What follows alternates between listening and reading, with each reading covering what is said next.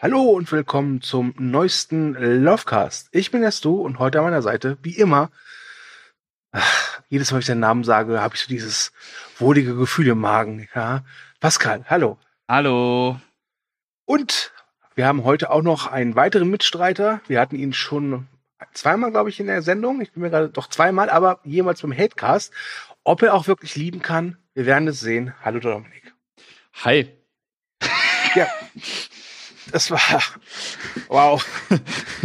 Love is in the air, Leute. Ich sag's euch. Love is in the air and in the space. Das ist der Wahnsinn. Das wird ein toller Cast, habe ich ein Gefühl. Bevor wir uns aber um äh, die letzten Jedi kümmern, ähm, geht's natürlich erstmal rückblickend um den letzten Hatecast. Hatecast Nummer 13 war es, glaube ich. 8 Millimeter. Pascal, deine Gefühle zum letzten Hatecast. Ähm, war eine meiner Lieblingsausgaben von uns, muss ich wirklich sagen. Ähm, ich hatte sehr viel Spaß, äh, mir das nochmal anzuhören. Es war schön albern, fand ich. Irgendwie war es schön albern, aber man konnte es trotzdem ernst nehmen. Mhm, ja. Äh, ich mochte den Cast auch. Das war einer der wenigen Casts, die wir gemacht haben, die ich mir wirklich nochmal komplett angehört habe. Ja. Ähm, ist ein gutes Zeichen. Die Leute, die das sich angehört haben, auch so sehen, ich weiß ja nicht, aber dafür gehen wir jetzt mal kurz auf zwei Kommentare ein. Ähm, Pascal, fang du doch mal bitte an. Okay, also der erste Kommentar kommt von unserem Lieblingsuser Dorne Andy, der da schreibt, die Beschreibungen eurer Erstsichtung kann ich vollends unterschreiben. Shocking! Damals mit 14 frisch aus der Klosterschule ist dieser geballte Sündenpfuhl schon eine Wucht. Gutes Beispiel, wie ein Film an Wirkung verlieren kann, wenn man älter wird. Vielleicht etwas abstumpft, aber auch einfach mehr differenziert.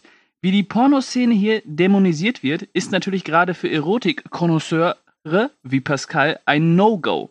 Alles nur kranke, finstere Gestalten. Und dann kommen sie gerade bei der Person, die tatsächlich ein perverser Krimineller ist, auf die Och, ist ja auch nur ein Mensch Feststellung. Grimpel. Bin mir gerade wirklich nicht sicher, ob euer Cast bei mir jetzt das Interesse an einem Grown-Up Rewatch befeuert oder zerschlagen hat. Das ja. ist Donny Andi. Danke, Andi. Ja. ja. Schöne Grüße. Ja, schöne Grüße gehen raus. Danke für deinen Kommentar. Ähm, Dominik, du hast auch mal einen Kommentar. Ja, von unserem Lieblingsuser Kühne und natürlich auch Redaktionslegende und Legende von Altenstedt. Schlag mich tot.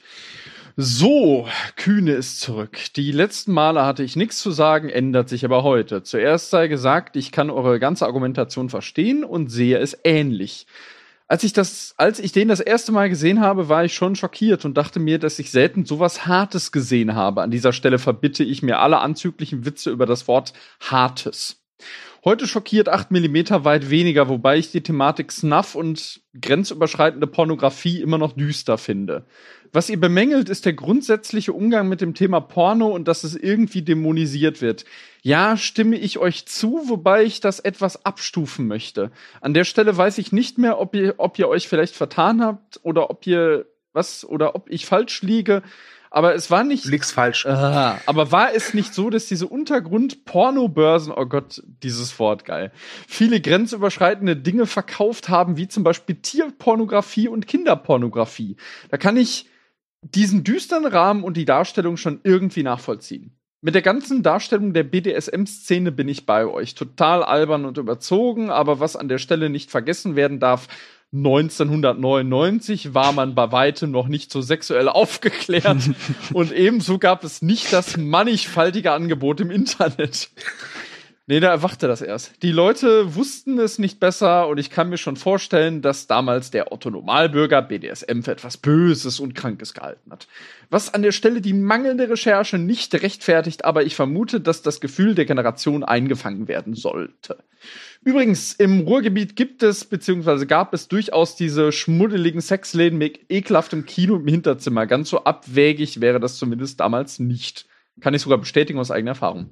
Ebenfalls muss ich sagen, dass der Film heute weit weniger schockiert als damals und im Vergleich zu ähnlichen Genrevertretern mittlerweile fast harmlos ist, ist man, was, was ihn in meinen Augen aber nicht zwangsläufig zu einem schlechten Film macht. Ich zumindest konnte viele der kritisierten Themen ausblenden und finde den Film immer noch nicht schlecht, aber ja, so dreckig wie er gemacht wurde, ist er bei weitem nicht.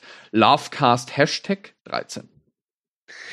Ja, ich äh, kleine kleine Änderung des Plans. Wir reden heute nicht über den letzten Jedi, sondern über Dominiks und Kühnes Erfahrungen mit Sexshops. ich frage, äh, Lovecast ja. Hashtag 13? Steht da unten. Keine Ahnung. Okay. Ach so, das, das habe ich dazu geschrieben. Ach so. Also, äh, so eine kleine das, ja, ja. Äh, gut. Ich vergesse nämlich immer die Nummerierung unserer, unserer Cast. Und ich hatte keine Lust, dass ich jetzt sage Lovecast Nummer 24, aber jetzt halt 13 erst. Mhm. Das, hat nicht der Kühne geschrieben. Das, okay, äh, okay, leid. okay. Alles klar. 13 passt aber irgendwie auch dann, ne? Ja, okay. Ja. gut. Ähm, Goldener Ding Dong? Ja, ich finde schon, dass der Kühne Golden Ding Dong verdient hat. Ja, ich weiß nicht, weil der Dorne eigentlich, weil er hat schon allein schon damals mit 14 frisch aus der Klosterschule. Das ist schon. ja, das ist, ah, ich finde, wir geben den beiden. Komm. Beide Ach, kriegen ich weiß einen. Nicht, wir haben jetzt, wir haben doch jetzt schon mal vor, vor zwei Ausgaben, als das letzte Mal einen vergeben haben, auch irgendwie äh, einen aufgeteilt für zwei. Ich finde, nee, dann lass uns den Dorne Andi einfach eingehen. Ja, Kühne, Kühne hat, glaube ich, schon mehrere, oder? Ja, ja also Kühne ja. sammelt die ja äh, wie Funko-Pop-Figuren, wie die Dinger ja. heißen. Also herzlichen Glückwunsch, Donner Andi. Du mhm. hast es geschafft. Dein erster goldener Ding-Dong, ja. Ja. Ähm, ich, ich hoffe sehr, dass er auf deinem Kamin einen ordentlichen Platz findet. Denn ja. da gehört diese Auszeichnung hin. Schicken wir Montag ähm, raus. Was? Schicken wir Montag raus. Genau, schicken wir Montag raus. Äh, freu dich drauf. Ähm, ja. Okay. Stell mal vor, kriegt wirklich so ein Ding zugeschickt und zeigt uns das dann in Kassel. ja. Okay. Ähm, Interner sollten jetzt hier nicht beredet werden. Deswegen Nein. Äh, Würde ich sagen, danke für eure Kommentare. Ähm, und machen wir einen Schlussstrich bei 8 mm und eröffnen ein neues Kapitel. Diesmal geht es um Liebe, wie gesagt, Laufkast Nummer 13. Wir reden über Star Wars, die letzten Jedi. Ähm, der wahrscheinlich oder einer der kontroversesten Star Wars Filme aller Zeiten. Äh, aber bevor wir jetzt zum ja üblichen Teil dieses Lovecasts kommen, äh, stelle ich eine andere Frage als üblich, nämlich zum einen, wie stehen wir zu Star Wars und wie hat uns Episode 7, das Erwachen der Macht gefallen? Und Dominik, du bist unser Gast, deswegen äh, darf du nicht Pascal anfangen. die Frage zuerst beantworten. Genau. genau. äh, ja, äh, Star Wars war auf jeden Fall äh, maßgeblicher äh, Bestandteil meiner filmischen Sozialisation. Also früher als Kind ähm, hoch und runter. Äh, die ersten sechs. Ja, die ersten sechs, ich hab's gesagt. ähm, und ähm, ja, grandios natürlich. Also die ersten drei auf jeden Fall. Und mit ersten drei meine ich nicht die Prequels sondern ihr wisst, was ich meine. Ähm, und äh, das Erwachen der Macht fand ich sehr schön. Also das war äh, für mich ähm, als Star Wars-Fan wirklich äh, eine schöne Kelle Nostalgie, Fanservice, äh, hat mir sehr gut gefallen. Mhm, vielen Dank. Dominik, jetzt hast du. Ja, kurz und schmerzlos. Star Wars gehört, glaube ich, so in äh, die Sammlung eines jeden Filmfan und Cineasten. Die alten Filme mag ich. Ich bin mit den Prequels aufgewachsen, habe auch eine äh, kleine Stelle im Herz für die Clone Wars Serie, die sehr viel besser ist als ihr Ruf. Episode 7 äh, mag ich durchaus nach mehreren Sichtungen. Der Film ist für mich allerdings immer noch zu sehr ein, Safe Game. Der ruht sich sehr auf seiner Nostalgie aus und deshalb war ich sehr, sehr gespannt, was jemand wie Ryan Johnson im Star Wars Universum so alles anstellen würde. Ja. Ja, bei mir ist es eigentlich ähnlich. Äh, ich bin auch mit Star Wars aufgewachsen, allerdings mit der Urtrilogie. Das war wirklich so mein Startschuss äh, für meine Filmaffinität.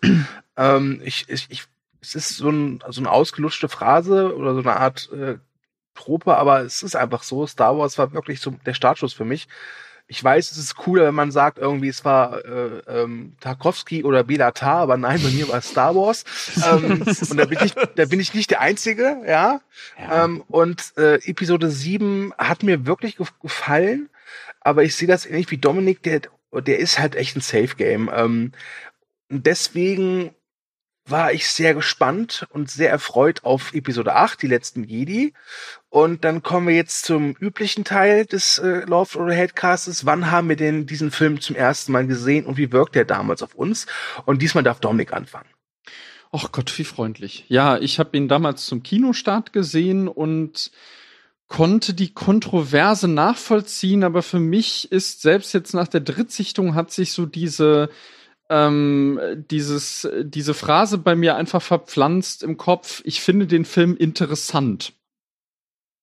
Mhm. Pascal? Ich habe ihn das erste Mal im Kino gesehen und ähm, ich sag mal so, ich fand den Film interessant. Okay. Ich habe ihn zum ersten Mal halt in der Presseverführung gesehen und kam raus und war hin und weg und total begeistert und bin regelrecht nach Hause geschwebt äh, und war ein bisschen, ja fast schon entsetzt, als dann so kurz nach Kinostart halt dieser Backlash kam. Ähm, Ja. Ich habe ja schon gesagt, einer der kontroversesten äh, Star Wars-Filme. Ich habe mittlerweile sogar das Gefühl, dass er äh, Episode 1 vom Thron gestoßen hat, Ja. ähm, was was heißen soll. Ne? Mhm. Ähm, aber ja, das, das so habe ich zum ersten Mal äh, den Film gesehen. So wirkte er damals auf mich. Mittlerweile, ich habe ihn heute Morgen jetzt noch mal gesehen, zum dritten Mal. Mhm. Äh, er ist schon schwächer geworden bei der bei der Drittsichtung, aber ich finde ihn immer noch sehr sehr stark. Ja. Gut. Ähm, aber bevor wir jetzt jetzt in die Tiefe gehen, worum geht's in Episode 7, die letzten Jedi überhaupt? Und Dominik weiß die Antwort, oder Ja. Dominik? Episode 8. Äh, acht. Ach scheiße, ja, ja. ja, ja, dafür mache ich jetzt auch den Inhalt. Ja, der Film setzt etwa so gefühlte fünf Minuten nach den Ereignissen von Episode 7 an. Unsere Figuren sind äh, quer über die Galaxis verstreut. Die Rebellion wird angegriffen von der ersten Ordnung, die zurückschlägt nach der Zerstörung der Starkiller Base. Ray befindet sich auf Achto, wo sie auf Luke Skywalker trifft und ihm sein Lichtschwert reicht. Finn erwacht aus dem Koma und ja, die Problematik ergibt sich zum einen, dass eben die erste Ordnung die Rebellen weiter durch die Galaxis verfolgt, dass sie nicht entkommen können, dass sie selbst im Hyperraum aufgespürt werden können und deshalb müssen sie einen Plan schmieden, der sie dann unter anderem auf einen Casino-Planeten führt, wo sie einen Codebreaker finden müssen. Also Finn und eine dazu erfundene Figur, auf die wir wohl auf jeden Fall eingehen müssen. Und zum anderen handelt der Film auch von Rays, äh, ja, Jedi-Crash-Kurs, könnte man das so nennen. Er ist ja, fällt ja noch dürftiger aus eigentlich als bei Luke in Episode 5, aber gut. Ja, darum geht's so grob in Episode äh, 8. Vor allem sehr zentral ist halt der Konflikt zwischen Kylo Ren und äh, Ray, die ja sich auf eine gewisse Art und Weise dann irgendwie näher kommen und auch mal gerne Macht via Skype ausüben. Ja. Macht via Skype, also so, so wie wir es gerade tun. Mhm. Genau. Ja. Ja, ja ich sehe dich auch, Stu. Ja, ja. Oh, das, das, das, das wäre jetzt ungut für dich, glaube ich. Ja. Okay. Okay. Ähm, Im Vorfeld zu, äh, Episode 8 ähm, äh, war es ja so, dass äh, Ryan Johnson ja schon sehr gehypt worden ist. Also ich Mhm. kann mich da an Kommentare erinnern, dass, dass, dass er schon im Vorfeld als der, ich möchte fast sagen, der neue Messias äh, des Sternenkrieges angesehen wurde, weil Mhm. Ryan Johnson ja im Vorfeld wirklich tolle Filme gemacht hat und auch ein paar sehr schöne äh, Serienfolgen von Breaking Bad inszenierte. Mhm. Ähm, aber ich glaube, am bekanntesten war er davor vor allem für seinen Film Looper mit Bruce Willis und Joseph Gordon-Levitt. Mhm. Äh, sind wir uns, glaube ich, alle drei einig, ein sehr guter Film, ne? ja. Ich mag Ne? Und auch seine gerne. anderen Werke, also äh, Brick, sein Debüt mit Joseph Gordon-Levitt war auch grandios. Ähm, Brothers Bloom, also er hat wirklich bislang abgeliefert. Und äh, viele haben gehofft, okay, der gute Mann, der bringt jetzt ein bisschen frischen Wind rein, denn äh, auch viele Fans haben durchaus bemängelt, dass wir schon gesagt haben, Episode 7, äh, das Erwachen der Macht, ist wirklich gut, aber irgendwie ein Safe Game und seien wir ehrlich, fast schon ein Remake des äh, ersten Star Wars von 1978. Ja, und dann war es soweit. Die letzten Jedi kamen in die Kinos das war was, ja, ja. und ähm, ich habe, ich habe dadurch echt gelernt, Star Wars Fans zu hassen. Äh, Und ja, mir ist klar, ähm, es gibt viele Star Wars Fans, die waren mit dem Film unzufrieden und die haben ihren, ihren Kummer auch adäquat zum Ausdruck gebracht. Es, ja, das Problem ist aber, auf die wurde halt nicht geachtet. Es wurde vor allem auf die geachtet, die halt misogyne, rassistische und, und sonst irgendwelche Scheiße verzapft haben. Mhm. Ähm, und War allerdings auch schon bei Episode 7 der Fall, ne? Das darf man nicht vergessen. Da hatte ja die Alt-Right-Bewegung in den USA, also die neuen Rechten, hatten auch äh, aufgefordert, äh, Episode 7 zu boykottieren, weil es einen schwarzen Hauptdarsteller gibt und einen jüdischen Regisseur. Ja, gut, aber Ja. die Vollidioten hast du halt bei jedem Blockbuster, dass hier irgendwas zu machen Ja, haben. ja, ja, ne? das ist natürlich- Aber so, so, ich fand so, so stark wie bei The Last Jedi war es nicht. Nein, nein. Pascal. Nein. Äh, nee, also äh, den Gegenwind, den der Film gekriegt hat, das war, das war auf jeden Fall in diesem Franchise einmalig. Äh, so wurde auch nicht auf äh, den ersten Teil des Prequels äh, eine dunkle Bedrohung rumgehackt. Du spürst ja. den Wind auch heute noch, ne? Es ist immer noch nicht abgeklungen. Nee. Das ist ähnlich, das ist ähnlich wie mit jetzt der letzten Game of Thrones Staffel. Das ist einfach nicht tot zu kriegen, dieses ja, Gejammer. Die, die Verletzungen ja. sind tief. Ja, die Verletzungen natürlich. sind sehr, sehr tief. Aber bei ja. mir nicht. nee, bei mir auch nicht. also, wobei, man ganz klar, wobei man ganz klar sagen muss, der Film ist nicht perfekt. Ja? Nein. Aber nein. Ähm, er macht etwas, was ich persönlich finde, das Franchise dringend gebraucht hat, oder beziehungsweise die, die, das, Film, das Film-Franchise, da ist ja wirklich schon eine, eine, Marke, die ja wirklich auch jetzt Serien, Bücher und Videospiele hat, aber jetzt von den Film her, ähm, er bringt wirklich frischen Wind rein und er versucht was Neues. Und ja. das finde ich so großartig an dem Film. Und viele der Sachen, die neu sind, die finde ich auch sehr überzeugend. Wobei man muss natürlich sagen, der Film hat schon sehr auch Elemente, also vertraute Elemente mixt er zusammen aus Episode 5 und auch so ein bisschen 6 natürlich, ne? Das mhm. fällt schon auf, ähnlich wie bei, bei Episode 7. Aber ich muss sagen, hier hat es, also diese, diese Sequel-Trilogie, die hat für mich so ein äh, Remix äh, Aspekt, der mich durchaus daran reizt, weil Episode 7 hat ja auch schon viele Sachen umgedreht. Also vor allem Kylo Ren, dass er jetzt den, den Sog zur hellen Seite spürt und nicht umgekehrt. Ne? Ja. Naja, das ist ja auch irgendwie äh, eines der Kernmotive der neuen äh, Trilogie, ne? Diese, diese, genau. äh, diese Mixtur aus dem Traditionellen und dem Neuen. Und ähm, das macht die letzten Jedi natürlich äh, bisher am interessantesten. Ich glaube nicht, dass ähm, Aufstieg Skywalkers da noch mal so weit geht wie Ryan Johnson jetzt. Gehen wir gleich noch drauf ein, aber ich finde, äh, ich, also ich würde sagen, die letzten Jedi ist auf jeden Fall ein mutiger Film. Ja, das trifft es sehr gut. Also es, es gibt zwei Stellen äh, wirklich, die ich ausgesprochen mutig finde und die eine kommt relativ zu Beginn. Ja. nämlich wir erinnern uns, Episode 7, die letzte Szene, Ray überreicht Luke Skywalker das Lichtschwert.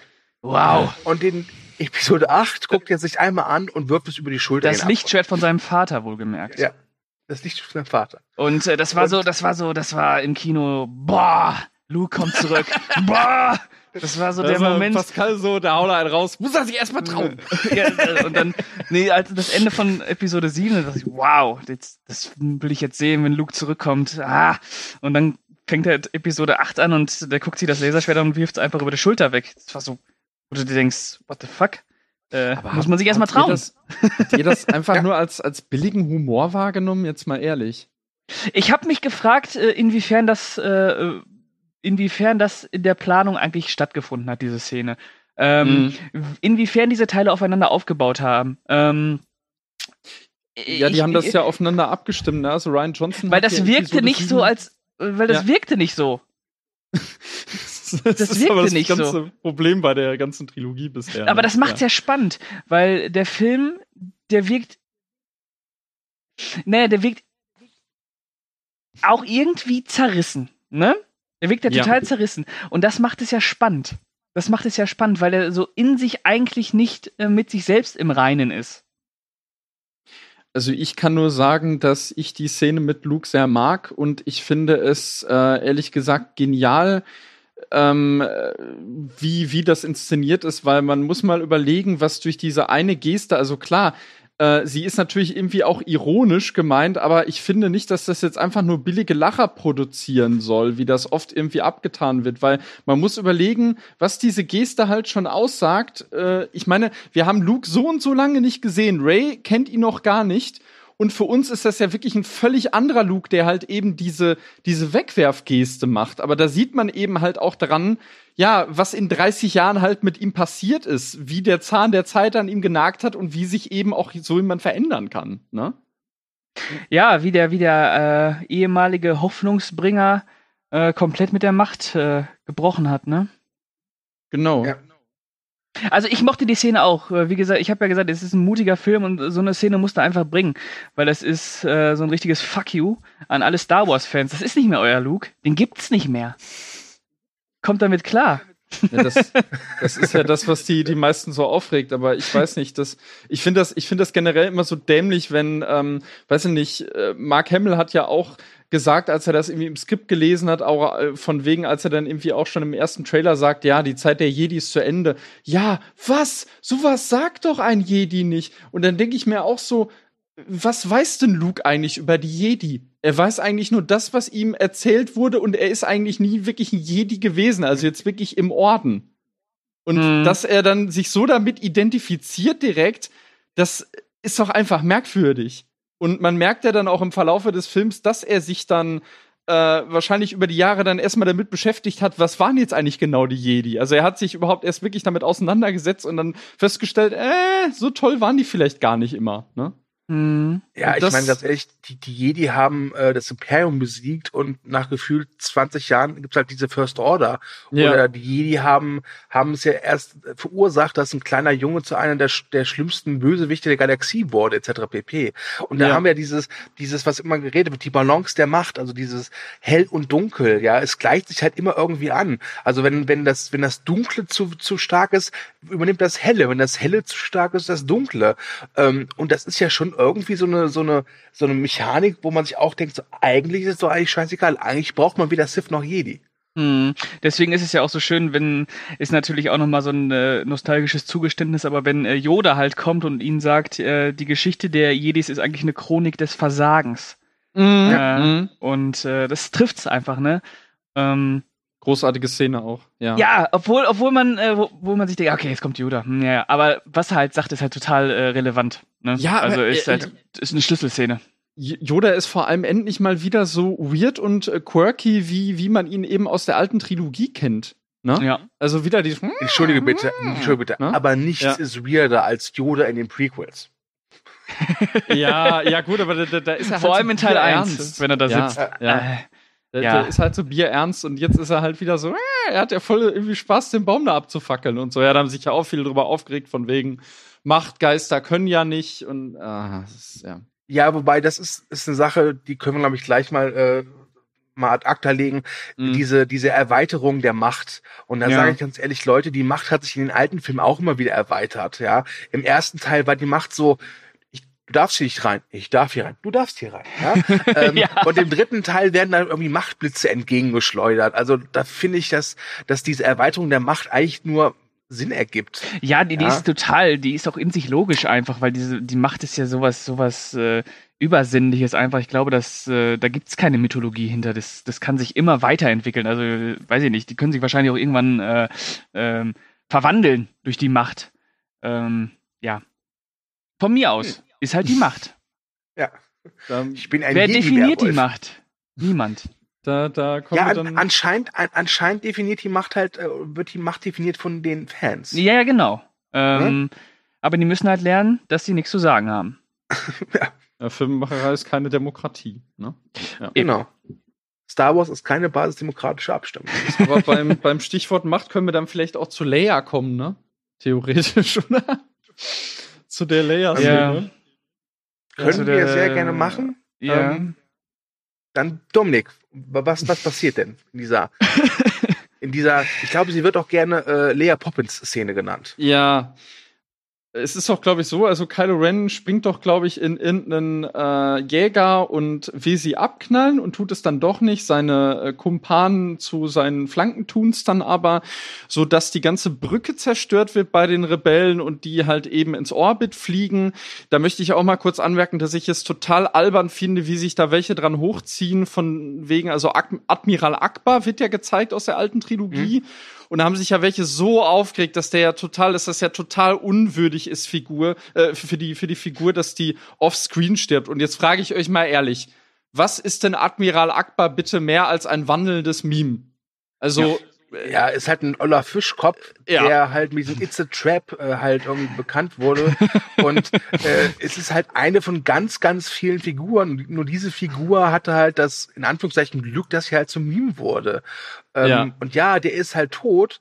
Und ja, äh, man hätte der Figur vielleicht ein würdiges Ende geben Nein, können, aber, aber ist scheißegal, die Figur. Ja, genau, darauf wollte ich hinaus. Seien wir ehrlich, die ist halt scheißegal. Ja. Also klar, man könnte jetzt irgendwie, weiß ich nicht, ex, äh, weiß ich nicht, in der, in der Clone Wars Serie kommt der halt zum Beispiel vor, aber man muss jetzt halt auch wirklich mal nur die Filme betrachten. Und ja, da muss man echt ein bisschen differenzieren halt, ne? Ja, also Ähm. der ist in den alten Filmen, ist der in Rückkehr der Jedi-Ritter hat der zwei, drei Szenen und einen davon ist It's a Trap. Ja, es ist irgendwie kultig, aber das war's dann auch. Und also bitte, die Leute können mir gerne sagen, ohne jetzt in der w w Jedi oder Wikipedia zu gucken, wie ist der Vorname von dem Kerl. Ja? Roland. Peter. Fischkopf. Peter Roland Akbar. Ja. Ja. Oder Ähm, Alahu. Genau, wir, wir, wir wollten ja eigentlich zu Leia kommen, die wird Ja. natürlich auch rausgeschleudert und die hängt dann in, äh, ja, im Orbit und kann sich dann mit der Macht irgendwie, also das, das ist eigentlich eine sehr schöne Szene, weil man sieht deutlich, dass auf ihrer Haut die von der Kälte des Weltalls halt so, so kleine, äh, ja, Eiskristalle schon sind. Und dann kann sie sich halt mit der Macht zurück navigieren ins, ins Schiff und liegt dann erstmal im Koma. Ja. Ja, diese Szene, äh, be beschreibt doch mal ihr, als ihr die gesehen habt, das erste Mal. Also ich weiß noch ganz genau, dass ich da, äh, wie ich schon gesagt habe, ähm, der Film Mhm. ist voller innerer Zerrissenheit, dass ich da auch gemischte Gefühle hatte. Mhm. Im ersten Moment fand ich es ein bisschen mh, lächerlich, ja, ja. das ja. Bild einfach. Äh, Ja. Aber es ist natürlich, es passt natürlich zum Konzept des Filmes, wie er mit Macht umgeht. Und er löst diese Macht ja auch wirklich ganz streng davon, dass es irgendwas äh, wirklich mit Jedis zu tun hat. Ähm, und deswegen Ja. fand ich es schön, dass, ähm, dass diese, diese Machterweiterung sich jetzt auch wirklich auf, ja, im Prinzip auf jeden übertragen kann. Das ist ja auch ein Thema des Films sozusagen, ne? Ja, Also das ist das dieses, Thema äh, des Films. Ja, genau, genau. Und das, das finde ich ja auch sehr schön an dem Film, diese Aussage auch, dass äh, die Macht ist nicht das Eigentum der Jedi und so weiter. Ne? Richtig. Genau, ist keine Inzestveranstaltung. Obwohl man das bei dem Universum denkt, über wie viele Ecken da alle möglich verwandt sind. Aber gut. Ja, aber das hat, hat äh, Ryan Johnson ja jetzt aufgebrochen. ja, ja. Ja. Äh, Übrigens, eine der besten Sachen oder Szenen in dem Film fand, war auch, als Kylo Ren Ray halt einfach sagt, deine Eltern sind nichts Besonderes. Ja. Deine Eltern sind nicht irgendwie Schwibschwager von Obi-Wan. Deine Ja. Eltern haben dich verlassen. Und das, das fand ich großartig. Ich super. Und auch diese Szene, wenn er halt sagt, kill the past oder so, super. Da habe ich, da saß ich im Kino, wollte aufstehen und jubeln, aber vor mir saß ein Security-Typ, der hätte mich da rausgeschmissen. Mit einem Nachtsichtgerät. ne? ähm, aber äh, um nochmal auf diese Lea-Szenen zurückzukommen, ich will da auch gerne meinen Senf zu geben. Ähm, Mhm. ich, also ich finde sie optisch unglaublich schön. Hm. Mhm. Ähm, es gab diesen Moment, wo ich dachte, als ich ihn, glaube ich, zum zweiten Mal gesehen habe, eigentlich, wenn jetzt nicht dieses Mary Poppins Ding da gewesen wäre, wäre es ein irgendwie schöner Abschied von der Figur gewesen. Wir Ja. mussten uns ja auch leider von äh, Carrie Fisher dann verabschieden, der viel zu früh mit 60 Jahren gestorben ist. Ähm, aber ich sehe das wie ihr. Und vor allem, ich fand es auch unglaublich mutig, das einfach so zu zeigen. Ja. Weil ich hatte da auch das Gefühl, es sieht toll aus, aber wenn sie dann so zurückschwebt, da sieht man schon, dass dem Figur es egal ist, dass es jetzt, sag ich mal, ästhetisch aussieht oder so. Nee, es sieht halt aus, wie es aussieht. Und Mhm. auch da musst du erstmal den Mut zu haben, das bei Star Wars zu machen. Weil ich glaube schon, dass, dass Ryan Johnson wusste, mit der Szene wird er ganz, ganz viele Shitstorms generieren. Ja. Ja. Ja, also ich muss auch sagen, ich habe ambivalente Gefühle damals gehabt, als ich als ich das erste Mal gesehen habe, dachte ich mir so, finde ich das jetzt geil oder finde ich es total doof oder finde ich es beides? Und das beide hat sich irgendwie bis heute durchgesetzt und schwenkt halt so eher in Richtung ja, mutig, zumindest gewagt tatsächlich. Das, das gilt aber auch für den ganzen Film irgendwie, Ja. ne? Ja, also sind unglaublich viele Entscheidungen drin, äh, wo ich mir denke, es ist, es ist schon irgendwie total ein bisschen plemplem. Also diese Szene, wenn wenn Luke da irgendwie von diesem Elefantenvieh da äh, die die Milch da äh, ab, äh, also hier äh, rauspresst aus den Eutern oder aus diesen Mhm. aus diesen Total Recall Brüsten, dass das Ding da hat, ja. Ähm, aber ich denke mir auch hier, nee, aber es erklärt einfach, was der so macht immer da. Ne? Warum Es- nicht? Es soll doch auch unterstreichen, dass er wirklich so ein, wenn man sich jetzt zum Beispiel an Obi-Wan erinnert in der alten Trilogie, gut, das war nicht ganz Ja. so überspitzt, aber zum Beispiel Yoda auch. Das sind ja wirklich so wunderliche Eremiten schon geworden. Und ich fand auch, dass es diesen Planeten äh, oder diese, diese Insel auf Achto, dass das das auch ähm, durchaus belebt hat. Generell muss ich auch mal kurz einhaken mit den Porks. Über die regen sich ja auch viele auf. Ich weiß äh, nicht, ob ich euch beiden das schon mal erzählt habe. Ich glaube, ich habe es du schon mal erzählt, warum die in diesem Film gelandet sind, ne? Naja, wahrscheinlich, weil sie süß sind und man, man sie als Kuscheltiere verkaufen kann. Das auch, aber sie waren ja auch eine Notlösung für den Dreh am Set in Island tatsächlich. Ja, weil da so viele Viecher rumgeflogen sind, ne? Genau, diese, diese Papageientaucher. Genau. Die konnten die nicht vom Set vertreiben und man muss mal drauf achten. Ich habe auch heute noch mal äh, besonderen Fokus drauf gelegt bei so Totalen der Insel. Da sieht man teilweise, dass das nicht diese Porks sind, sondern das sind wirklich die Papageientaucher. Und sie haben eben die mit CGI überrendert und klar, natürlich Disney hat ein Merchandise-Konzept draus gemacht, aber es ist irgendwie eine schöne kreative Lösung für so ein Problem, finde ich. Und vor allem, ich habe, als sie halt angekündigt worden, dachte ich mir so, Gott, ich werde diese Viecher so dermaßen hassen. Die neuen Ewoks. ja, Ja. die neuen Evox, so, oh, bitte nicht. Aber ich finde die, also ich finde, die sind gut eingesetzt. Ja, die Ja. sind natürlich, die sollen auch irgendwie nervig sein. Also die nerven ja auch Chewbacca irgendwie auch ziemlich. ne? Ja, Immer noch übrigens die beste Figur im ganzen Franchise. Chewbacca. Stör, stören die beim Essen. Ähm, ja, oh, die Szene ist- ist, auch ein bisschen. Ja. Ah ja, die ist aber. naja, gut. aber ist euch, was mir jetzt übrigens aufgefallen ist, ähm, es gibt eine Szene, wo Ray ähm, Luke verfolgt und, und im Hintergrund sieht man so ein riesiges Wasserungeheuer tauchen. Ist euch das mal Mhm. aufgefallen? Ah, das sind so schöne Sachen einfach, ne? So im Hintergrund einfach dann so die, diese, diese riesige Schwanzflosse, die einmal so durchs, äh, durch, das, durch, dieses, durch die Wellen gezogen wird. Ah, ah sauber. Sehr atmosphärisch auch. Ja, sehr dann, ne? atmosphärisch, sehr atmosphärisch. ähm, das muss man dem Film ohnehin lassen. Also atmosphärisch äh, macht dem Ryan da keiner was vor. Und Ähm, optisch auch. Das ist äh, vielleicht äh, der. Das ne? ist der bildgewaltigste Star Wars-Film. Punkt. Ja, ja, das ist mir noch mal jetzt aufgefallen, auch dann im Finale zum Beispiel. Das also, Da müssen wir. wow. Sollen wir mal aufs Finale schon kommen? Äh, wir kommen. Ich würde, ich würde, ich, ich würde gerne ich muss das Finale jetzt ansprechen ansprechen. vorher. Finale. Finale. Ja, vielleicht können wir das Finale bis zum Schluss aufheben. Weißt du, das Finale fürs Finale. Aha. Ja. Na, von mir aus konventionell, aber bitte. Man nennt mich auch J.J. Abrams, ja. ähm, nein, wir haben, wir haben ja jetzt schon die Porks erwähnt und diese Lichtschwert-Szene und äh, was ja äh, einhergeht, damit bemängelt wurde, ist der Humor. Und der Film hat ja unglaublich viel Humor. Mhm. Ja, alleine wie sie General Hux inszenieren, weil ich glaube, die, die allererste Szene ist ja wirklich ähm, Mutter. wie ja, ja. ja ungefähr so war das genau. Ja, Ne? ja. äh, wo halt Hux von äh, Poe Dameron halt äh, reingelegt wird. Und das hat ja auch immer viel Kritik beko äh, bekommen, dass der Ja. Film halt äh, so viel Humor hat. Und ich muss ganz ehrlich gestehen, ich habe es nie so wirklich verstanden, warum Leute damit unzufrieden sind. Wollten die da Schindlers Liste haben? Es ist Star Wars. Ja. Äh, ich muss sagen, mit, mit, dem- mit dem, äh, mit der Figur, wie heißt er nochmal? General ähm, Hux. Hux. Mhm. Ah, das war grenzwertig, fand ich. Ähm, aber es hat mich jetzt nicht rausgerissen oder so. Ähm, aber diese Figur, die, äh, ja, ja gut, die wurde ja im ersten Teil äh, inszeniert wie äh, Obersturmbannführer. Äh, von daher finde ich das in Ordnung, wenn man sich über die lustig macht. Genau. Die wirkt aber auch schon, also äh, Domhnall Gleeson hat auch schon so leichtes Overacting schon gehabt in Episode 7. Ne? Also Ja, ja, klar. diese Nazi-Rede, die er hält. Genau. Und, ah, es ist schon ein bisschen, bisschen drüber, aber ja, es sind ja Ja. viele sauer, dass man da irgendwie jetzt einen Comic-Relief-Charakter rausgemacht hat.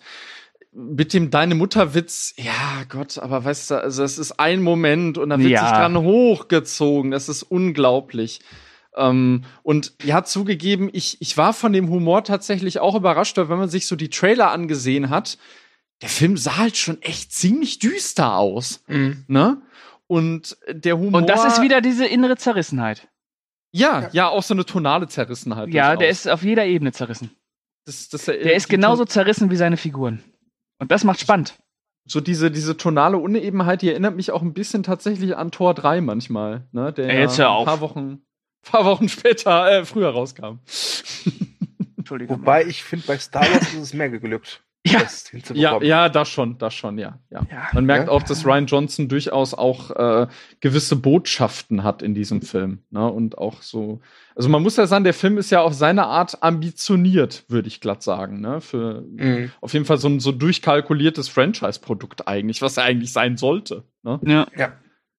Der hat Jetzt halt auch diese, diese Ambivalenzen einfach, ne? Das ist wirklich äh, überraschend. Ähm, ja, bittest du. Hm? Gut. Ähm, Hux ist nicht die einzige Figur, die von den Fans nicht so gut aufgenommen wurde, beziehungsweise wir kannten ja schon Episode 7, aber in Episode 8 gab es auch noch ein paar neue Figuren, äh, unter anderem Holdo, gespielt von Laura Dern, und Rose von Kelly Mary Tran. Und auf Rose würde ich gerne mal zu sprechen kommen. Mhm. Denn ich glaube, Rose ist mit das größte Opfer dieser Shitstorm-Welle gewesen. Ja, ganz schlimm. Und Okay. ähm, Hört mich auf? ja, ich weiß nicht warum. ich habe ehrlich gesagt keine Ahnung. Ich kann verstehen, dass man, dass man argumentiert, okay, ich finde die Figur ist schlecht geschrieben, aber ich konnte halt einfach nicht verstehen, warum sich alle auf diese Rose gestürzt haben. Dominik, kannst du verstehen, warum? Oder, oder, oder vielleicht kannst du uns aufklären, was, was wurde ihr denn angekreidet, der Figur? Mir wurde halt angekreidet, dass sie soweit also grundsätzlich komplett überflüssig ist, dass Genau. sie nicht ins, ins Star Wars Universum passt, was sogar lustig ist, weil Ryan Johnson sagt in einem Interview, er hat die Figur so geschrieben wie jemand, der nicht reinpasst. Das heißt, da ist durchaus auch eine, eine Intention hinter wieder von ihm. Ähm, ja, und man muss sagen, also Kelly Mary Tran, meine Güte, hat die, hat die äh, Beef abbekommen. Jetzt auch bei, bei Episode 9, man merkte schon, die wird auch irgendwie hinten runterfallen, die Figur. Was ich äh, ziemlich, ziemlich schlimm finde, den Umgang mit der als äh, Schauspielerin und mit der Figur halt. Naja, es ist ja, äh, einer der größten Kritikpunkte ist ja, dass dieser ganze, dieser ganze Strang um äh, diesen Casino-Planeten Mhm. ja vollkommen überflüssig ist eigentlich. Äh, der bringt ja nichts. Äh, weil der, ähm, weil der, weil der Plan ja dann, äh, der ursprüngliche Plan ja am Ende dann doch äh, umgesetzt wurde.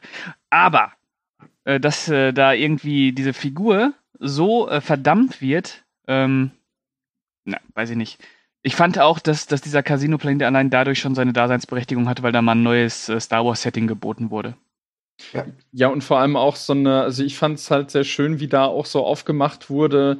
Ja, die Rebellen haben vielleicht doch auch irgendwie ein bisschen Dreck am Stecken oder sind auch nicht so, haben auch nicht so eine blütenreine Das Weste. ist, das ne? ist die beste Szene im Ja. ganzen Film, ist die, wenn dieser, äh, DJ. dieser DJ, Mhm. ja, dieser Gangster, gespielt von Benicio del Toro, äh, halt äh, äh, Finn wirklich offenbart mit so einer Grafik, oh, guck mal, die verkaufen hier ja äh, Waffen Ja. ans Imperium, oh, und guck mal, auch an die Rebellen, ja.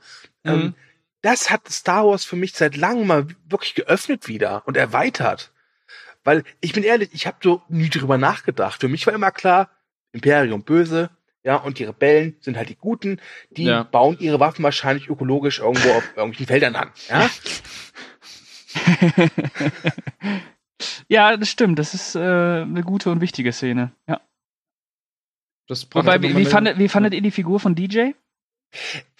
Ich muss gestehen, jetzt bei der Drittsichtung Ja, ähm, sag es, sag es. äh, eher langweilig. Tatsächlich. Langweilig, nichtssagend und man hätte das durchaus auch anders regeln können, dass äh, Finn halt diese, diese Grafik zu Gesicht bekommt. Ja, Ähm, es ist aber nur Benicio del Toro. ja, komm, wir, Das bekommen- heißt, wir bekommen ich kann damit Benicio, umgehen. wir bekommen Benicio, schreiben wir ihn rein. Scheiß drauf. Genau. Ja. Ja. Ähm, und natürlich, der Film ist, ist glaube ich, der längste Film der Star Wars-Reihe bislang. Mhm. dass er man ist auch, auch deutlich spürt. zu lang. Ja, Genau, er ja. ist zu lang. Er hat wirklich viele Szenen, die hätte man kürzen oder komplett weglassen sollen. Ähm, ich bin nicht dafür, dass man das ganze Casino weglassen soll. Aber wie ich Pascal schon sagte, das ist, das bringt so ein, was auch mal ein neue, neues Setting mit rein. Das Mhm. ist ja auch, hat ja was, was Frisches, wie Loriot sagen würde. Mhm. Ähm, nichtsdestotrotz hatte seine Fehler. Und auch, dass dieses sogenannte Holdo-Manöver im Prinzip logisch irgendwie eine absolute Katastrophe ist. Ja, stimmt.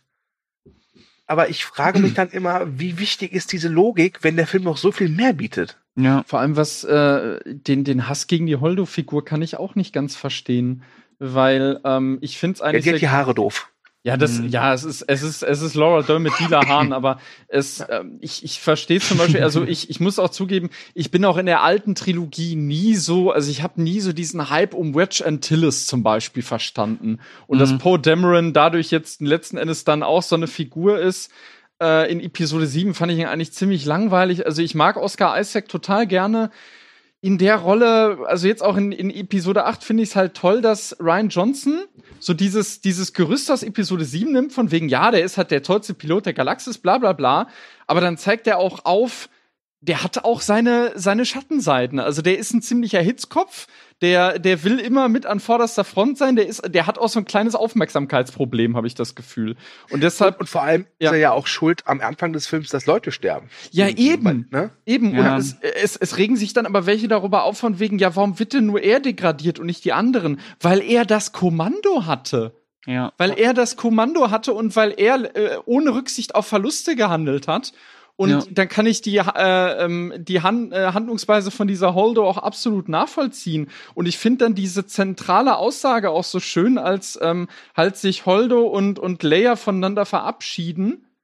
Ähm, oder, oder, nee, nee, genau, das, das sagt Leia, glaube ich, zu, zu, ähm, zu Poe, von wegen, ihr war es halt wichtiger, äh, die Leute zu schützen oder halt das, ja, halt die, die Gemeinschaft zu schützen, als besonders heldenhaft erscheinen zu können. Weil man muss sagen, Poe ist schon irgendwie ein kleiner Poser auch manchmal, ne? Ja, wobei ich auch gestehen muss, ich mag diese Freundschaft zwischen ihm und Finn. Ja, das mag ich auch. Das mag ich auch, ja. Ne, das ist so, hey, wie geht's dir? Komm, mach mal Buddy-Tag zusammen. Mhm. Wobei, da waren ja damals auch Spekulationen, äh, so, so Bromance-mäßig bei Episode 7. Schade, schon, ne? dass sie das nicht gemacht haben. Ja, es war aber klar, dass sie sich das nicht trauen. Ja, wegen, wegen dieser Szene, wo sie die Jacke tauschen, ne? Beziehungsweise wo äh, ist Poe, der Finn seine Jacke gibt oder andersrum? Weiß ich gar nicht mehr. Äh, Poe, Episode der, 7. der Finn seine Jacke gibt. Ja, ja. Genau, und da wurde ja gesagt, okay. Ja, die ersten Schwulen. Äh, warum nicht? Aber ist genauso wenig aufgegangen wie Wo jetzt sind die Schwulen im Star Wars-Universum? Wo Ja. sind die? Ähm, kann ich dir sagen. Bei den Äh, Ewoks ja. oder was? Nein, es gibt, es gibt. Die Box. Ich, ich, äh, also allein jetzt vom Aussehen her würde ich sagen, Captain Phasma ist eine Lesbe. Also Naja, die sieht man ja Äh, nicht.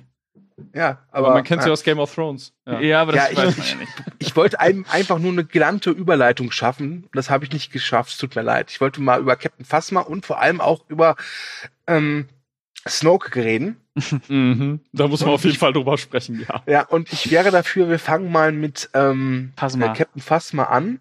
Äh, eine Figur, die ja in Episode 7 schon vorkam, eine Figur, die, glaube ich, nur deswegen drin ist, weil sie sich halt durch ihre Optik äh, etwas, etwas abhebt von anderen Stormtroopern und deswegen wahrscheinlich gut ist, um sie halt äh, merchandise-mäßig abzusetzen, Mhm. äh, mit irgendwelchen Lego-Figuren und Tasten und was weiß ich. Mhm. Und jetzt findet diese Figur halt in den letzten Jedi ihr, ihr, ihr Ende. Es ist Ihr ein, wahrscheinliches Ende. Ihr sehr sehr wahrscheinliches wahrscheinliches Ende, das kann Es ist ja, Star Wars. Mhm. Wartet Ja, ab. ja, gut, Darth Maul, ja. Und der Ja. Imperator demnächst, ja. ja. Ähm, ich muss gestehen, die Figur fand ich schon in Episode 7 scheißegal. Aber Ja, sie die sah geil mir- aus. Nee, finde ich gar nicht. Ich Sie hat find eine das geile, Optik. Geile Optik. Doch, Finde die ich geil auch. aus. Ja. Ah, die sieht super Ja. aus. Nee, ich Aber- weiß nicht. Aber sie, sie ist dahingehend auch so ein bisschen so der weibliche Boba Fett, ne? Also ich habe zum Beispiel den Hype um Boba Fett, zumindest bei der alten Trilogie, habe ich nie so wirklich verstanden, weil ja, er sieht geil aus und im Mandalorianer Das wird ist das es jetzt halt. auch wieder Das aufgegriffen. ist es, das ist es halt. Ne? Ja. Ist einfach, äh, die Ja, so Optik, wandelnder Optik ist halt Bombe. Wandelnder ne? Merchandise-Artikel einfach. Er sieht halt Ja. cool aus und äh, Ja. egal was Ja. der macht, es sieht halt immer cool aus und das ist bei der Phasma jetzt auch so. Und äh, aber naja, die segnet ja wahrscheinlich das Zeitliche. Wahrscheinlich. Spoiler, Spoiler, Spoiler. Ja. Jetzt kommst du mit der Spoilerwarnung. ja, der größte Spoiler: Phasma stirbt vielleicht. ja. Okay, gut. Ähm, Dreiviertel Stunde. die zweite Figur wäre Snoke, ja, der ja im Episode 7 so, ja, fast schon als neuer Imperator eingeführt wurde. ja, noch größer als der Imperator. Noch das, größer. das Böse der Galaxie schlägt hin. Ja, äh, und er hat scheinbar Suspiria gesehen, zumindest wirkt sein Thron halt so. Ja, äh, das stimmt. Ähm, und ja, es kommt, wie es kommen muss, oder wie es, äh, wie es, wie es, es kommt, wie es niemals kommen hätte dürfen. Aber Ryan Genau. Johnson hat's gemacht. genau. ähm, und ja, nämlich, ähm, Kylo Ren tötet ihn. Ja. Mit einem ganz, ganz fiesen Trick. Den niemand gesehen hat? Okay, ja. Nicht mal der große Snoke hat Nicht das gemerkt, dass da ein Snoke. Laserschwert angeflogen kommt. Aber bitte. Nee, er hat das Laserschwert so neben sich ge ge gelegt und dann dreht er es ja und macht es an. Ja, Genau. aber wie- wie- wieso merkt er das nicht?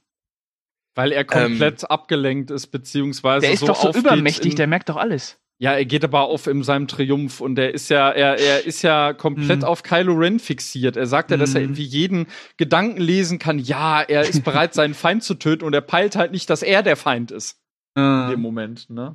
Das ja, ist ein- super, super, super Snoke. Ja. Es ist doch genauso wie mit, ich meine, man muss sich doch auch fragen am Ende von Episode 6, warum lässt sich der Imperator einfach so, ja, so Huckepack nehmen, mehr oder weniger, ne, von, von Vader, weil er halt total auf Luke fixiert ist mit seinen Machtblitzen.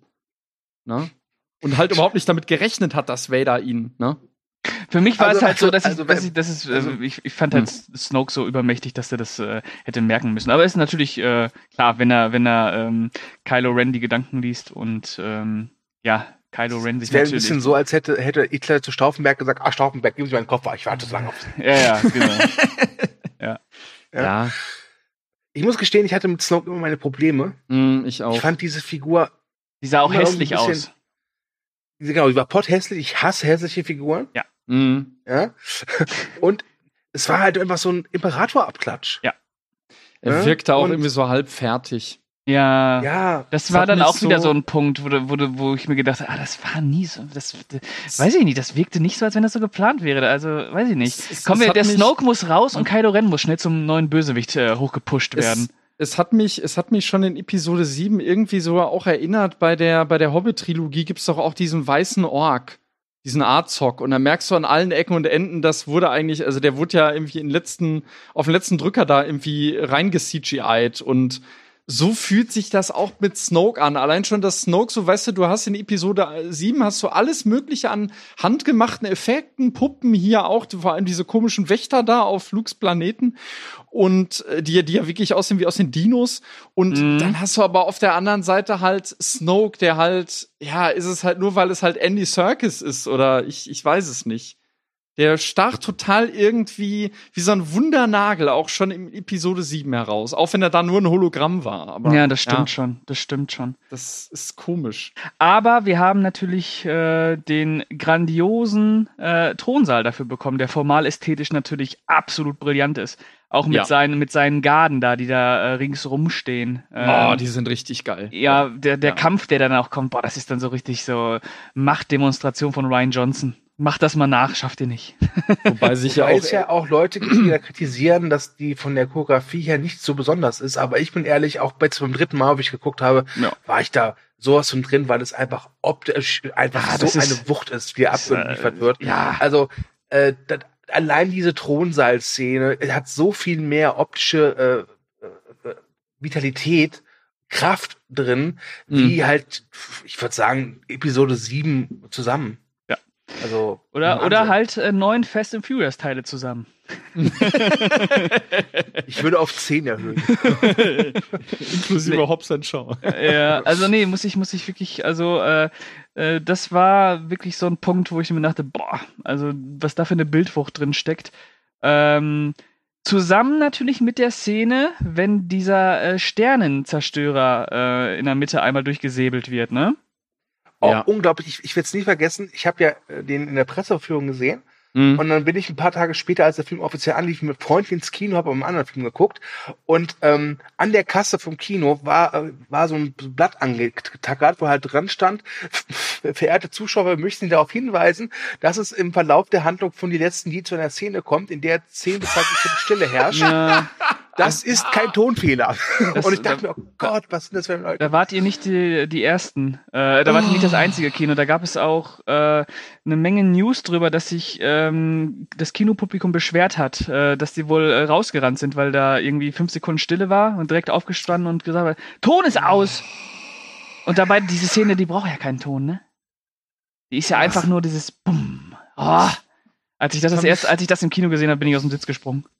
Kann mich auch noch Also erinnern, sowas ähnliches gab es auch bei Gravity, glaube ich, ey. Oh, ganz furchtbar. Das sind da halt auch so Leute, die überhaupt keinen, überhaupt keinen Bezug zur Kunst haben und überhaupt keine Aufmerksamkeit den Bildern gegenüberbringen oder überhaupt kein Vertrauen einfach, ne? ja, und weil die, die das dann auch als Legitimation sehen, zu quatschen. Ja, Ja? ja, ja. Weil von wem die Stille ist Teil des Films, das gehört dazu, das gehört zur Atmosphäre. Die Szene darf Also- halt, die, die Szene dürfte halt auch. Stellt euch die Szene mit einer, mit einer riesigen Explosion äh, vor. Nein! Ja, wie es sonst überall gewesen wäre. Ja, Ja. aber gerade so, das, das sieht ja, ist ja quasi schwarz-weiß schon.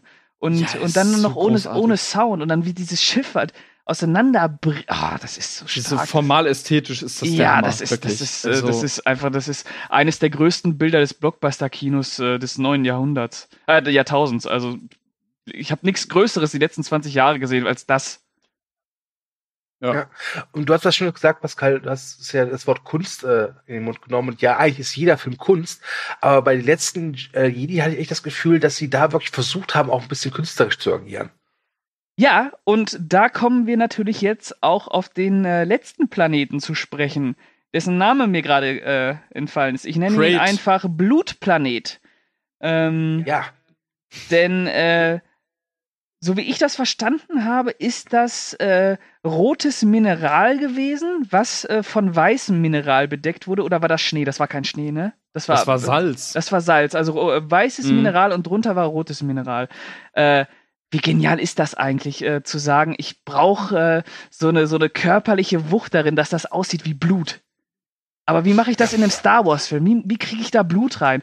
Na, natürlich, okay, ich nehme rotes Mineral. Äh, und das sieht ja aus, als wenn, die, als wenn diese, diese, dieser Planet eine offene Wunde wäre, wo das Blut raus ja, ja. Unfassbar. Das ist ja, das sieht ja aus wie ein Schlachtfeld. Ähm, Wahnsinn. Brillant. Das ist, brillant. das ist wirklich geil. Ja. Das ist absolut brillant. Das ist auch eines der der stärksten Bilder des Blockbuster-Kinos. Und äh, sowieso auch das stärkste Bild der ganzen Star Wars-Reihe. Ähm, Wahnsinn. Wobei Ja. ich ein sehr starkes Bild halt im Finale finde, wie dann halt Luke da vor diesem gigantischen Tor steht und da halt irgendwie Rauch ist und Und im Hintergrund Ah. siehst du die riesen Maschinen, auch super. Ja. ich glaube, wir Genau. könnten jetzt, wir Ja. könnten jetzt über das Finale wirklich reden, denn das ist halt, Mhm. optisch ist das so ein dermaßenes Megabrett. Ja, also, ja, ja. Ja. Wahnsinn. Ja. Wahnsinn. Also ganz ehrlich, ich stelle mir echt Leute vor, die dann im Kino sitzen und die ganze Zeit, äh, das ist unrealistisch, äh, das ist unlogisch, äh. und dann, wo ich mir denke, guckt ihr den Film gar nicht? Also Ich fand übrigens auch, als ich, das nicht wahr, als ich den, was da gerade passiert? als ich den gestern gesehen habe, dass dieses Finale auch so eine richtig schöne Grobkörnigkeit hat irgendwie. Ist Ja, das total. Auch, auch, boah, das ist der Hammer, was da abgeht. es hat Diese auch leicht was von einem, von einem Samurai-Film hat es auch so ein bisschen was so, ne? Dieses Standoff am Ende. Ja, äh, Ne? allein auch oder von, von einem Western durch dieses durch dieses grobkörnige einfach, ne? Ja, so, so Akira Kurosawa-Vibe hat ja, es schon. ja, ne? ja, genau. Ähm, Das passt was ja wunderbar. Sinn macht, weil sich George Lucas ja damals von Western und Samurai-Film hat inspirieren Genau, lassen. ne? genau, Ja. das passt Ja, super. darauf fußt es dann irgendwo, ne? Ja. Ähm, genau, aber wir müssen natürlich auch jetzt über das äh, Finale sprechen, auf die finale Begegnung zwischen Kylo Ren und Luke. Aber wir müssen auch über den äh, Einsatz von Rose für Finn sprechen. Ja. Worüber sprechen wir zuerst? Ich würde sagen Rose und Finn, oder? Ja, lass Ja. das abpacken. Wie fandet ihr das? Rose opfert sich in Anführungsstrichen für Finn. Ich hatte so ein bisschen das Gefühl, dass sie da etwas zwanghaft versuchen, eine Love Story reinzufügen. Ja. die ich nicht störend finde, die mir aber weitestgehend egal ist, weil ich finde, dass Finn, ich mag die Figur, ich finde, Finn hat einmal eine gute Chemie mit, äh, einmal mit Poe und einmal auch mit Ray. Ja. Und ich Mhm. meine nicht halt romantisch, sondern einfach wirklich so als, als Buddy-Typ. Menschlich Ja? auch, ne? Ja. Menschlich, genau. Mhm. Ähm, ich glaube, diese Love Story hätte nicht sein müssen. Ich finde es aber nicht schlimm, dass es sie gibt. Nee. Ja. Vor allem, die ist ja eigentlich auch relativ, also die ist ja jetzt nicht, äh, wer weiß, wie präsent. Das ist ja, viele regen sich ja dann auch über, über diesen, diesen Kuss von ihr da. Ich finde das eigentlich eine schöne Geste. Sogar. Ja. Es ist eigentlich, ist eigentlich schön, schön, es wirkt sehr natürlich tatsächlich. Und es ist auch wieder ein tolles Bild. Wobei es jetzt vom Sinn her, ja gut, das ist halt. Naja, Das- wir brauchen aber über ja. Sinn, äh, brauchen wir da, also, äh, wir können uns auch sicher sein, dass die Rose im, im neuen Star Wars halt auch keine große Rolle spielen wird. Also, da brauchen wir uns Nee. nicht auf großes, äh, aber nicht auf Angriff der Klonkrieger freuen. Anakin und Padme nochmal. Nur Nee. diesmal mit Finn und Poe. Nee. nee, das kriegen wir dann eher mit Kylo und, und Ray. Ich weiß es nicht. Aber ja. Ja, Da müssen wir eigentlich vielleicht. auch noch mal ein bisschen drüber sprechen, über Kylo und Da Ray, müssen ne? wir auch noch drüber, äh, über die Verbindung zwischen den beiden müssen wir auch noch drüber sprechen. Ja. Aber wir sprechen jetzt erstmal über, über äh, Kylo und äh, Luke. Mhm. Ja. Denn äh, am Ende ist es dann doch so weit, dass äh, Luke auf dem Planeten auftritt. Äh, die letzte Hoffnung ist wieder da. Luke und äh, er fordert äh, seinen ehemaligen Schüler, da müssen wir übrigens auch noch drüber sprechen, ähm, Kylo. Das wird der längste Lovecast. Ja, glaube es lässt sich bei dem Film auch nicht vermeiden, glaube ich. fordert seinen ehemaligen Schüler Ben Solo aka äh, Kylo Ren zum äh, finalen Kampf auf. Und ich finde das schon so geil, wenn, wenn, das ist auch eine Szene, die viel kri- kritisiert wurde, aber ich fand die einfach so geil, wenn Luke rausläuft und äh, Kylo Ren den, äh, den Befehl gibt, dass, äh, ja, äh, Feuermarsch äh, auf, äh, auf Luke und dann so, so ein komplettes äh, Trommelfeuer, man sieht halt nichts mehr, nur noch dieses, dieses rote Mineral, was da hoch spritzt wie Blutfontänen und dann verzieht sich der Rauch so und Luke steht dann da und wischt sich so ganz lässig den Staub von der Schulter. Ja, das ist, da haben sich auch so viele drüber aufgeregt. Ja, das, wie, wie ich- Kylo Ren dann reagiert, cool. so, äh, äh, ich muss runter. Vor, vor allem ist euch aufgefallen, dass es, es ist ja schon irgendwie der Clou, dass Luke sieht hier dann ja wirklich aus wie in den Flashbacks und auch, dass er dieses, dieses äh, Schwert dann plötzlich hat von seinem, äh, seinem Vater. Das soll ja dann Kylo auch wahrscheinlich noch mal irgendwie provozieren, tatsächlich. Ne? Ja. Ja. Das fand ich Er auch sehr halt einfach, stark. wo seine Schwachstellen sind. Ne? Ja, ja, eben, Ja. klar, Kylo, weil er ja. eben. Ja, da müssen wir Weil er ihn halt ja. äh, auch eine, eine Zeit lang in seinem Leben begleitet hat, ne? Ähm, denn äh, Luke, das kann man jetzt einfach schon mal einfügen, hat ja einen äh, Jedi-Tempel geführt, wo halt äh, Kylo Ren auch einer der Schüler war. Mhm. Und äh, das ist natürlich auch nochmal äh, ein wichtiger Punkt, ähm, allein äh, für Lukes Stellung zur Macht. Und ähm, ja, Ja, da haben sich ja auch so viele drüber aufgeregt, über diesen Flashback, wo dann halt erzählt wird, was wirklich zwischen denen vorgefallen ist. hm. Wie, wie geht's euch da? erzähl doch mal, was vorgefallen ist in Wahrheit. Weil es gibt ja zwei Flashbacks, glaube ich, ne? Es gibt, oder Ja. gibt's sogar drei? Ja, ich glaube, es ist, es ist, glaube ich, immer derselbe, immer ein bisschen anders, aber so Genau, immer her, mit einem ander, andere Perspektive einfach.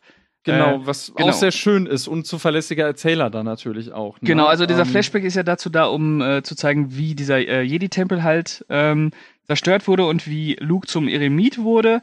Und Mhm. äh, Dominik kann ja einmal äh, zusammenfassen, was in diesem Flashback passiert ist. Ja, es wird ja. In dem Wahren.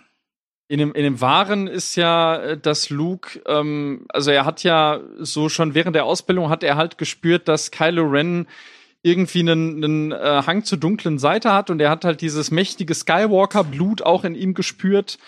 Ähm, oder beziehungsweise halt die Macht durch dieses mächtige Skywalker-Blut und hat dann, ja, für einen Moment erwogen, seinen Neffen zu ermorden. Mhm. Und da haben sich ja unglaublich viele drüber aufgeregt, von wegen, ja, das ist nicht Luke, das tut kein Jedi.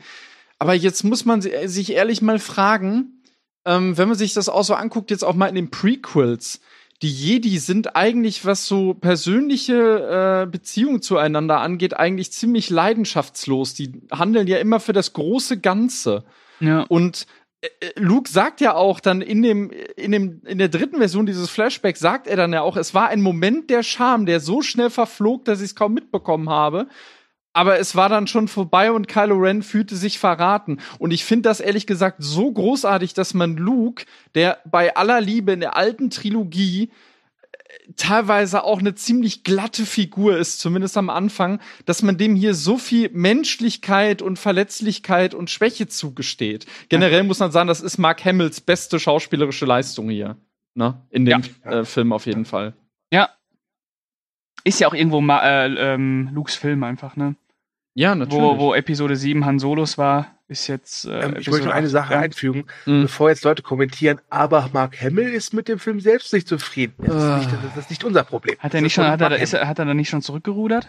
Ja, ich weiß es natürlich. nicht mehr. Doch, Da kam, da kam, da kam noch äh, gefühlt alle zwei Minuten irgendwie neue Ich glaube, inzwischen und, ist äh, er, ist er äh, so weit, dass er, dass er endlich die Vision von Ryan Johnson verstanden hat und das eigentlich auch gut findet, weil im Endeffekt, wenn man, wenn man sich den Film anguckt und ein bisschen aufpasst, dann sieht man, dass dieser, dass dieser Film eben nicht die Figur des äh, Luke Skywalkers bricht, sondern äh, ihn endgültig zur Legende erklärt. Also ja, aber zur Legende mit Fehlern. Und das ist so, das ist so schön daran, ne?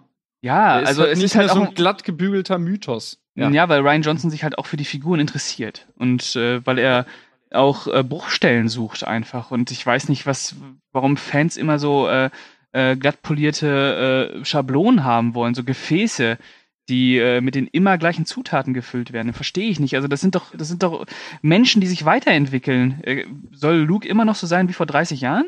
Das würde keinen Sinn ergeben, vor allem durch die Nach seiner. Erfahrung allein. Ja, natürlich, klar. Äh, Und äh, wie, wie, wie gesagt, immer dieses von wegen, ja, das tut ja ein Jedi nicht. Nochmal, was weiß denn Luke von den Jedi?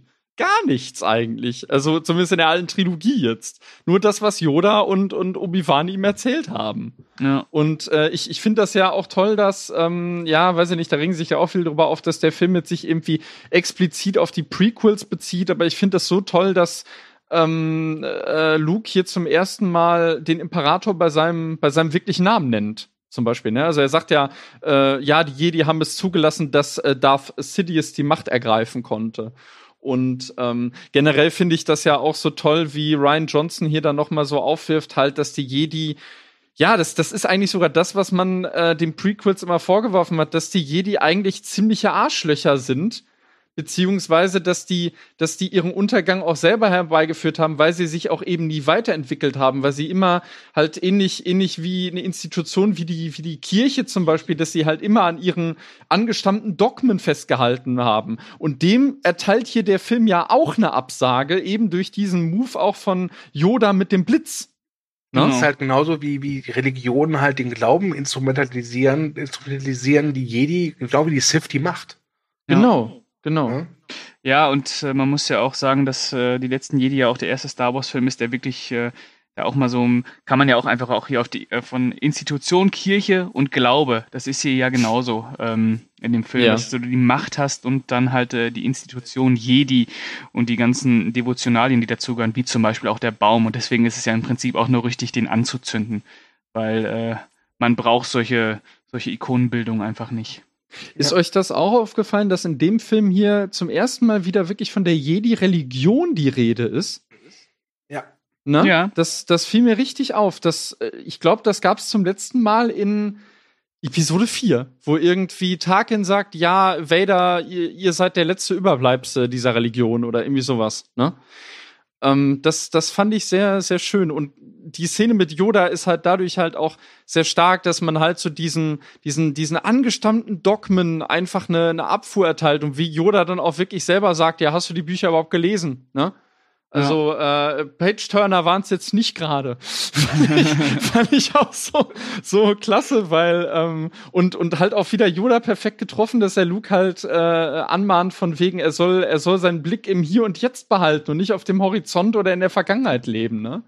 Das Ja. ist äh, ganz, ganz großartig, diese Yoda-Szene. Und auch, dass sie wieder eine Puppe verwendet haben, ist äh, ziemlich, ziemlich Ja, klasse. Frank Oz war auch wieder mit dabei. Übrigens, äh, kleiner Fun Fact, äh, Knives Out, der am 2. Januar in die deutschen Kinos kommt, da spielt Frank Oz eine kleine Rolle. Hm. Äh, und da, die hat er bekommen, weil er sich mit Ryan Johnson am Set so gut verstanden hat. Ja, ist Mhm. doch super. Das zeigt schon mal, dass Ryan Johnson sehr gut mit Schauspielern auch kann, ne?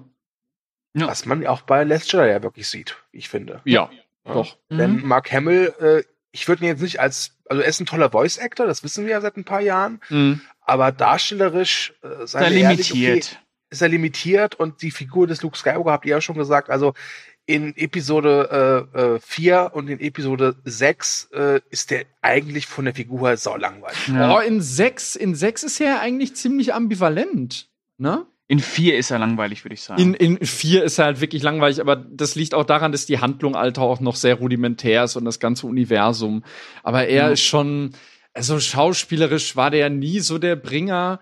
Ähm, aber ja, das sieht man jetzt halt Mark Hamill, dass er halt wirklich so als, als Old Man Luke, dass er halt wirklich total gereift ist. Also es ist eine unglaublich reife und einnehmende Darstellung, die er hier zeigt. Ja, Bestimmt. Und ähm, der Film macht einfach klar, äh, auch bei so einem Franchise wie Star Wars, man muss halt das Alte auch einfach mal ziehen lassen. Oder Das- halt im äh, Notfalls äh, zerstören. Genau. Das Ja? zeigt dann Ja. aber vielleicht auch so unsere, unsere aktuelle Zeit oder die aktuelle Popkultur, ne? Dinge dürfen sich nicht verändern, gerade bei Star Wars, ne? Die Figuren müssen immer in ihren angestammten Zuständen oder, oder Gängige Muster, bleiben. ja, ja. Genau. Da gibt's, das, das ist, aber es ist das Schöne, es gibt, das, das, die, diese Ambivalenz hast du ja wirklich ähm, im Film auch, weil er ja wirklich Neues versucht, aber gleichzeitig das Alte ja auch durchaus zelebriert und huldigt. Mhm. Ähm, es gibt ja zum einen diese, diese, diesen, diesen Satz von Kylo Ren, den ich jetzt nicht mehr auf die Schippe bekomme, äh, töte was, was, was du liebst oder so. Wie war das? Nee, lass die Vergangenheit sterben.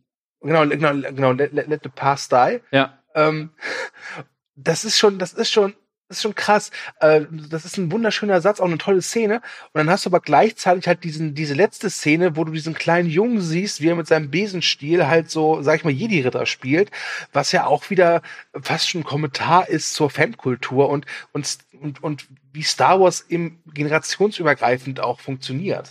Das Mhm. ist aber auch wieder schön in Hinblick auf die Enthüllung, dass Rays Eltern äh, praktisch bedeutungslos sind und dass sie aus dem Nichts kommt. Also das, das ist auch so eine schöne Aussage des Films. Du musst nicht irgendwie blaues Skywalker-Blut haben, um was Besonderes zu sein, um stark in der Macht zu sein. Deshalb finde ich die Schlussszene, als ich die das erste Mal gesehen habe in diesem Besenjungen, da fand ich die schon wirklich banal. Und mittlerweile finde ich die großartig. Ja. Ja. Das, Ja, das ist ist so super. schön. Allein, allein wie der da steht mit seinem Besen und sich wahrscheinlich vorstellt, das wäre ein Lichtschwert. Das zeigt ja auch noch mal die, die Fankultur oder halt, das geht an die nächste Generation weiter. Das ist, das ist einfach schön. Wirklich. Also es ist, ich fand halt auch immer so, dass, dass die letzten Jedi halt zum einen so den Weg bereitet für etwas Neues, für eine neue Generation, ja, Mhm. ähm, und gleichzeitig aber auch halt äh, nicht versucht, das Alte einfach nur komplett einfach nur einzuäschern, sondern also sich bewusst ist, äh, von, die, welche, welche, welche Größe dieses Erbe eigentlich hat. Mhm. Ja, Ja, und ja, auch vor allem, deshalb du nicht vergessen, wie, wie, wie viel Spaß und wie schön Star Wars auch ist. Ja, der verrät den Geist halt nicht, ne? Genau. Wobei Ja. das so ein bisschen mein Problem ist, weil der Film, also man könnte sagen, der Film, der macht zwei Schritte vorwärts und Mhm. gegen Ende im letzten Drittel macht er eigentlich doch einen Schritt wieder zurück. Ja, Na? dem fehlt dann letztlich Ja. die Konsequenz, da wirklich, ähm, wirklich äh, was Neues zu wagen. Also Ja. äh, er, er schneidet schon neue Aspekte an und er versucht auch so ein bisschen von gängigen Mustern abzuweichen, aber im Endeffekt haben wir am Ende halt auch wieder unsere neue Hoffnung. Also äh, Ja. Ich habe mich, ich habe mich damals, ähm, als ich den das erste Mal gesehen habe, da fand ich das so interessant jetzt äh, am, am Anfang, als äh, Snoke äh, das erste Mal auftaucht wirklich, also in diesem Thronsaal da schon und da Kylo Ren maßregelt, da fand ich das so interessant, dass Snoke die ganze Zeit das ausspricht, was ja die ganzen Leute sich gedacht haben, die auf die Kylo Ren-Figur nicht klarkommen. Von wegen, nimm die dämliche Maske ab, du bist nur ein rotziges Kind mit einem Brennglas, jetzt verpiss dich, ich bin enttäuscht von dir. Genau das ist ja eigentlich die Haltung der Fangemeinde. Und als ich das gesehen habe, dachte ich mir, was zum Teufel haben die Fans für ein Problem mit diesem Film? Ja? Das, das war total merkwürdig. Ich glaube auch, dass viele einfach bei Star Wars immer davon ausgehen oder, oder es erwarten, das ist ein Star Wars-Film, der muss jetzt aber instant so toll sein wie Empire Strikes Back. ja. Der Ja. muss aber ja. instant so toll sein wie der erste Star Wars, ja. Weil wir haben ja schon mit Episode 1 und 2 wirklich äh, leiden müssen. ja. Ähm, äh, es ist halt, also ich, ich kann jeden Regisseur verstehen, der das Angebot bekommt, einen Star Wars-Film zu machen und sagt so, Leute, danke, aber nein. Ja, oder jetzt dann hier halt David Benioff und DB Weiss zuletzt, ne? Die jetzt ausgestiegen sind. Ja. Ja, wobei da gibt's ja auch wieder irgendwelche Theorien, äh, wo sich alle Leute sicher sind, dass es ja eigentlich nicht daran liegt, sondern irgendwas anderem, aber wir wissen es nicht. Und, äh, es es ist, Ist mir aber persönlich auch scheißegal. Äh, Genau. ja. ähm, ich bin auch der Überzeugung, dass äh, der Aufstieg Skywalkers wieder ein schöner Film wird. Garantiert. Und ich freue mich auch drauf. Ja. Ja. Ich freue mich auch drauf. J.J. Abrams hat ja auch schon gesagt, dass er, dass er durchaus auf dem Ich Fan mache ist wieder alles so, wie ihr es haben wollt. ja, das ist das Problem. Der wird jetzt wieder halt blutende Fanherzen. Der wird, der wird jetzt wieder Ja. blutende Fanherzen verarzten. Das ist halt so, ah, ja. Aber, aber habt ihr noch irgendwas zu The Last Jedi? Weil dann würde ich gerne noch ein bisschen halt über den neuen Film reden. Ich Nö. glaube, sollten, sollten wir vielleicht generell einfach mal darüber reden, was auch Leute so für ein Missverständnis mit Kylo Ren haben, vielleicht, weil Ja. viele finden den ja auch scheiße.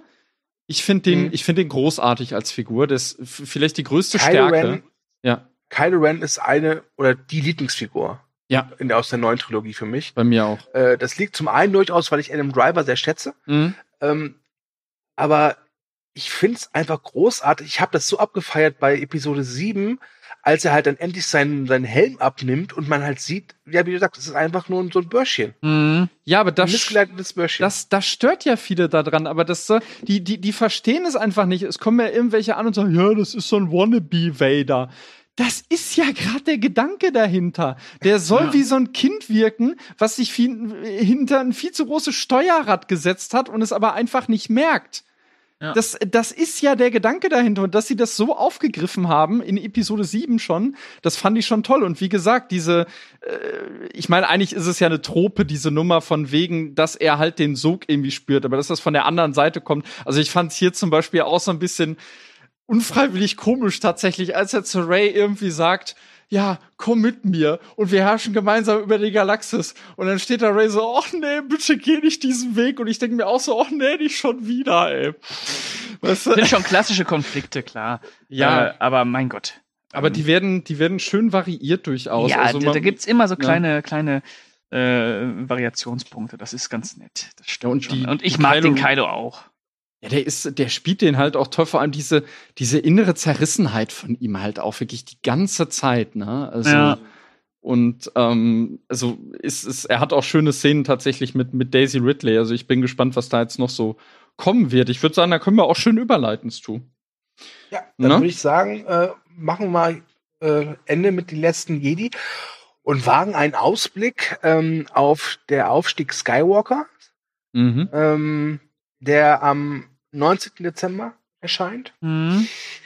Ähm, ja, J.J. Abrams ist wieder am, am Ruder. Ähm, die Regie sollte ja ursprünglich dieser Colin Trevorrow Mm. übernehmen. Ja. Ich glaube, wir alle drei sind ganz froh, dass es dort doch nicht gemacht hat. ja. Ich find's schade. Und Echt? Klar. Ich mochte, das, äh, mochte Jurassic World. mhm. Oh ja, Äh, gut. hätte Dann mich schon sie interessiert, was, was der da für, für Bilder rausgehauen hätte, wenn der bei Star Wars mal, äh, äh, weiß ich nicht, hätte mich interessiert. Mehr als J.J. Abrams, der hat schon äh, was bei Star Wars gemacht. Ich bin, fände es interessant, wenn das, äh, wenn das drei verschiedene Regisseure gemacht hätten. Das stimmt schon. Wa- Ja. Ähm, Ja. Wobei, wobei, wobei Kylo Ren, der auf dem Triceratops reitet, gegen, gegen, gegen Ray auf dem T-Rex? Oder ein T-Ray? Also, das, T-Rex. dass es da so riesige Viecher gibt, haben wir ja bei äh, Last Jedi jetzt gesehen. Äh, Ja. Ja. was da schwimmt. Also, weiß ich nicht, wenn es da so Dinosauriermäßige Alien-Viecher gibt, puh, keine Ahnung. Immer, immer machen, immer machen. Ähm, J.J. Abrams hat ja schon so ein paar Sachen angekündigt oder angeteasert. Ähm, ich weiß gar nicht, hat er sich schon dazu geäußert, äh, zu Rays Eltern? Da sollte auch noch irgendwas kommen, oder? ja, ja, wahrscheinlich soll- hat Kylo Ren dann einfach gelogen, Ja, um sie zu überzeugen. Das ist dann genauso wie im Marvel-Universum der Handschuh von äh, Thanos, der irgendwie schon in Tor 1 auftauchte, dass er halt irgendwie ein Fake ist oder so. Das sind halt so Redconnings, die, ja. hm. Ja, dann kommt wahrscheinlich irgendwie raus, dass, äh, weiß ich nicht. Äh, Oh, wenn, wenn sie jetzt eine Skywalker ist, dann bin ich sauer. ja, Wirklich. dass sie, dass sie eine Skywalker ist, wahrscheinlich. Wahrscheinlich ist sie das, So. das, das Kind von, äh, von Lea und Luke. Boah, das, das. da würden sie dann den Bogen zu Episode 4 mitschlagen. Ach, deswegen habe ich 18 Brustwarzen. So. John Ich- Williams ich- hat extra also, noch ein ja. ich- neues Liebesthema geschrieben. Ja. Also ich glaube, dass, dass es rauskommt, dass sie eine Skywalkerin ist. ja, leider, leider.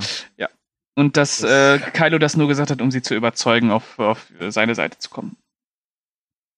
Ja, Mhm. das wäre echt. Oder, oder, oder, oder sie ist eigentlich das Kind von den beiden und es gab nach der Geburt eine Verwechslung.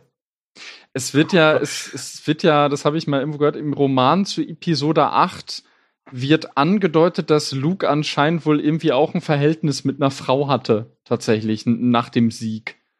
So, Und siehst du. Weiß ich nicht, ob sie das dann nochmal aufgreifen, aber ach, es ist Dann haben wir ja unsere, Kurz- unsere Ray. Kurze Frage, war es wirklich eine Frau oder war es ein Ewok? Oh, das wäre lustig, wenn rauskommt, dass, dass du einen Ewok geschwängert hast und dabei Ray rausgekommen ist. so. Aber, aber ist das, ist das vielleicht für euch, äh, um, um jetzt nochmal einen Hinblick auf Last Jedi, ist das vielleicht auch ein Problem, äh, dieser Film, weil halt zwei Jahre lang bescheuertste Theorien gesponnen wurden über Ray und Snoke und Ist aber nicht das Problem des Films.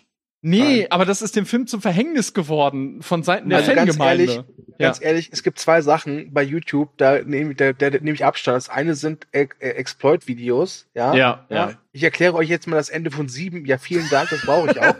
Und das andere sind Fan, äh, Fan-Theories. ja, Tut mir leid, ja. aber da bin ich raus. Ja. Ähm, ich meine, klar, ich mache mir auch meine Gedanken, aber ähm, das sind halt meine Gedanken. Und ja, ich habe die auch schon geäußert in irgendwelchen Gesprächen, aber wenn dann irgendwelche YouTuber da irgendwie schwadronieren 20 Minuten lang und dann gibt's da wieder andere, die sagen, ey, das muss so sein, das muss so sein. Und dann wagen es diese gemeinen, hinterhältigen Filmmacher, ja, ihre eigenen Ideen umzusetzen, obwohl doch klar ist, dass sie niemals so gut sein können wie die von den Fans, dann ist es halt echt scheiße, ne? Ja. Und was, was ich, äh, was ich dazu sagen möchte, auch nochmal zu äh, Last Jedi, ist, ich habe einen Kommentar gelesen, ich weiß gar Mhm. nicht, ob es ob bei Movie Break war, äh, da stand irgendwie, das ist nicht das, was sich die Fans gewünscht haben. ja, toll, das ist äh, Das ist ein Kompliment. ja, Ja. natürlich, eigentlich schon. Das aber äh, ja, ich, ich weiß nicht, also mit äh, äh, vielleicht ist da auch Episode 7 dann so ein bisschen schuld dran, weil wenn ihr euch erinnert, da gibt's ja diese Szene, wo das Lichtschwert Ray ruft und dann Ja. gibt's da irgendwie tausend Andeutungen und Ach, weißt du, du, du hast halt das, das ist halt auch J.J. Abrams, der halt immer gern tausend Mysterien aufstapelt, Stichwort Lost und dann die Hälfte davon nur auflöst. Ähm, deshalb, ja, was er jetzt mit Episode 9 machen wird. Also ich, ich kann dir mal sagen, also an Episode 9 reizt mich durchaus. Also ich möchte jetzt schon wissen, was sie machen. Ja. Ähm, ich bin gespannt, ob man dem anmerken wird, dass alles gar nicht so geplant war. Und Mhm. was ich halt spannend finde, dass sie eben, also Abrams Ambition bei diesem Film ist ja, und die ist ja eigentlich total hochgesteckt, er will halt wirklich versuchen, einen Bogen über die gesamte Saga zu schlagen. Und äh, das sieht man ja auch schon in den Trailern. Ich meine, da tauchen Kampfdruiden aus Episode 1 auf und sowas. Ähm, deshalb finde ich es dahingehend interessant und dann irgendwie auch konsequent, dass man jetzt halt irgendwie Palpatine zurückholt. Aber ja, man wird sehen. Wobei der für mich halt einfach tot war. Also wirklich tot. Ja, für Aber- mich auch, aber äh, Aber gut, ich meine, ich kenne mich halt im Star Wars Kanon nicht so sehr aus. Ich kenne halt die Filme, aber alles andere interessiert mich halt auch ehrlich gesagt überhaupt nicht. mh, Äh, außer vielleicht ein paar Videospiele, die ich gespielt habe, weil ich halt eben ein paar nette Spiele spielen wollte. ja. Ähm, und war dementsprechend schon ein bisschen verdutzt, als da irgendwie am Ende von Solo, a Star Wars Story, dann plötzlich äh, Darth Maul da stand. Meint ihr, der Ja. kommt nochmal zurück? Darth Maul? Ja, in äh, Äh, Episode 9? Nein, nein, glaube ich nicht. Ich weiß es nicht. Nee, also ich fand das schon in Solo Ist JJ, total ne? Ist, ist JJ Abrams, ne? Und äh, Ja. Darth Maul ist einer der beliebtesten Bösewichte, weil er geil aussieht. Ähm, ja, das ist halt wieder, ne? Also das, Obacht, Obacht. Ah. Äh, ja, also gut, ähm, ich bin dafür, wir machen jetzt hier wirklich mal Schluss, weil wir Mhm. wollten ja über die letzten Jedi ritten und äh, Ja, genau. wir wollen ritten, den letzten äh, Jedi wir ritten auf reiten. den letzten Jedi. Ja. Ja, und das haben wir jetzt getan und ähm, Mhm. ja, äh, ich habe jetzt äh, genug von Star Wars, finde ich. Ihr Ja. glaube ich auch, oder? Ja, wir warten jetzt noch knapp drei Wochen, dann gucken wir uns den, den neunten Teil an und dann. Ja, mal sehen, äh, äh, ob die Welt äh, sich dann immer noch dreht. Ob wir, Aber ob eine wir, Frage hätte ich noch. Eine Frage hätte ich noch zum neunten Teil. Ähm, was glaubt ihr? Ist das ein Film, über den wir eines Tages einen Love oder einen Hatecast machen werden? Im Laufcast. Ich bin da unentschlossen. Ich glaube, wir werden Ich sage generell, es, ich, ich sage es im wir werden Laufcast. generell einen Cast machen. Wir wollten ja auch, äh, weiß nicht, ob wir das jetzt schon Nichts an- vorher ankündigen. Okay, Nichts vorher okay, ankündigen. Das ja, geht ja, gut, gut. Ja? ähm, Lieber ich, sag- sage, ich sage, wir Ja. werden einen Trashcast dazu machen. ja, super. Ich sage, wir werden dazu einen Randomcast machen. Wollte ich gerade sagen. Okay, gut. Ich sag, wir werden einen Themencast machen. Hat äh, Rise of Skywalker Star Wars repariert oder nicht? Hm. Mit ja. Grüßen Oder an wir machen einen abgebinged. alleine machen. Ja, genau. Ein, ein abgewünscht, außer ja. Wahnsinn. Danke. Jetzt nochmal schön die ganzen Formate beim Google Back Podcast-mäßig. Finde ich gut. Okay, dann, ähm, ja, vielen Dank für eure Zeit. Ich werde mich dann mal verabschieden. ähm, ich möchte vorher noch anmerken, das hier wird der letzte Lovecast sein. Oh mein Gott. Das Oh Format mein wird eingestellt. Äh, Der letzte Hm, Lovecast. Naja. Ja, Ja. ja, ähm, aber keine Angst. Nur für dieses Jahr. Oh. Ja, Wow. ja, wir, wir gönnen uns eine kleine Winter- oder Weihnachtspause und äh, 2019 sind wir dann mit neuen Love und Hatecast wieder am Start. Ihr werdet uns nicht los. Ja. Denn auch wenn ihr jetzt vielleicht schmollt, aber uns macht das einfach Spaß. Tut Mhm. uns leid. Ist halt so. Ähm, Aber wir verabschieden uns ja mit einem Kracher. Ja. Ja, das stimmt. Da muss man auch sagen, ich glaube, Last Jedi stand auf unserer Lovecast-Liste wirklich ganz, ganz weit oben. Und natürlich haben wir gewartet, ihn, diesen Cast kurz vom Kinostart des dritten, also des, des Episode 9 Mhm. aufzunehmen. ja? Richtig. Gut, also, ähm, ich verabschiede mich. Wenn ihr das hier auf dieser iTunes, äh, Spotify, YouTube oder auch von mir aus gerne bei Movieback selbst hört, würden wir uns sehr über ein Like oder eine positive Bewertung oder einen netten oder kritischen Kommentar freuen. Ähm, wie gesagt, da freuen wir uns immer sehr drauf und danke fürs Zuhören. Ich wünsche euch, wenn wir uns nicht noch irgendwie anders hören, einen guten Rutsch natürlich frohe Feiertage und äh, ich finde, Dominik ist es als nächster dran und zum Schluss darf Pascal noch machen. Und möge die Macht mit euch sein. Ja, vielen Dank fürs Zuhören. Schreibt gerne in die Kommentare. Wir wappnen uns, glaube ich, schon mal für das Sperrfeuer. Äh, ansonsten, ja, hat Spaß gemacht. Äh, guten Rutsch ins neue Jahr schon mal und natürlich auch schöne Feiertage von mir. Bis nächstes Jahr. Ciao, ciao. Ja, äh, von mir auch äh, frohe Feiertage, guten Rutsch und äh, egal was ihr für Kommentare schreibt, äh, wir drei fressen eure Kugeln. Macht's gut.